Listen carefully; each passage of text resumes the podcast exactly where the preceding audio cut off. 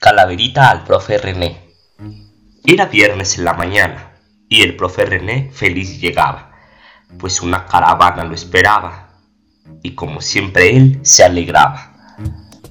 Llegaron los alumnos en grandes carros decorados y de la Catrina acompañados, mientras el profe repartía los regalos. La Catrina se puso triste, pues el profe la había evitado así que decidió llevarse su arte, y el profe arrepentido por no haberla saludado. El profe se había alejado, pues sin su arte se había quedado. Decidió un podcast grabarle, y al escucharlo sabía que le había encantado. Entonces su arte había regresado.